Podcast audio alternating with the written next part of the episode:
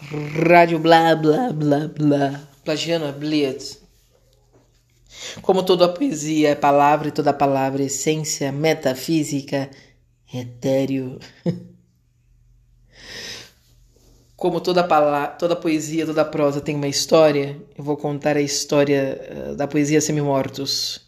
Diz a lenda que a professora Adriana Nogueira havia ido passar as férias de janeiro de 2019 na região do Rio Grande do Sul a conhecer os cânions Fortaleza e de Torres.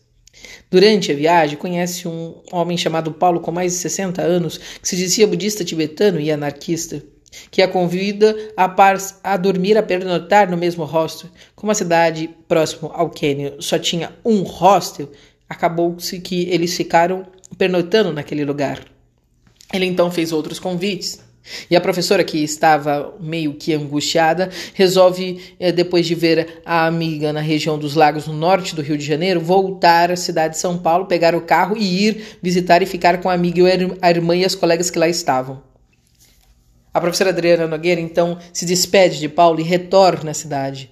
Pega um daqueles ônibus catador que demora 18 horas para chegar à cidade de São Paulo, já que a passagem de avião demora, demora, teria dias para chegar e vem para Translitorânea BR-101, passando por Camburi, pelo litoral de Santa Catarina, do Paraná. E ao chegar de São Paulo, refaz as malas, descansa uh, e entra em contato com uma outra colega que havia que vinha fazendo interlocuções e conversas e batendo papo e auxiliando e ajudando na mediação daqueles conflitos que haviam naquela professora naquele determinado momento por conta de uma luta de militância que ela havia resolvido seguir.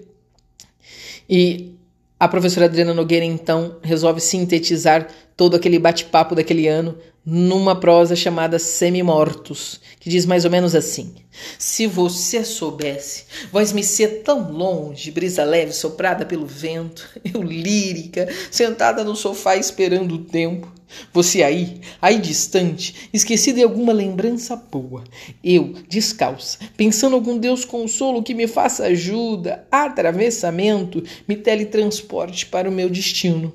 Você só, Madonna de meus pensamentos, mulher desvairada e louca desse nosso passado tempo, que se vai, escapa entre esses dedos longos que massageiam seus pés descalços, que procuram areia contemplar o sol em sua partida onde entrego flores de despedida. E me deixa, deixa-me só com tua ajuda, a palavra multa que resiste em memória entre lembranças obscuras. Embriagar-me-ei de alguns versos e de suas cores, pintadas por Almodóvar e vertido por Diego no corpo de Frida. Mama, seus braços madres são doces, doces abraços que um dia sondei em outros braços.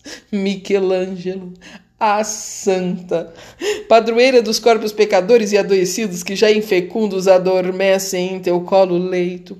Pietá, carrega em seus braços o filho de outra e abrigas em teu laico peito, auxiliador de meus pensamentos, que chora o menino negro vizinho perdido, adorador e ídolo de outros deuses que o viciam no pó sagrado, imaculado por aqueles que ortogam Deus manipulador de seus pensamentos.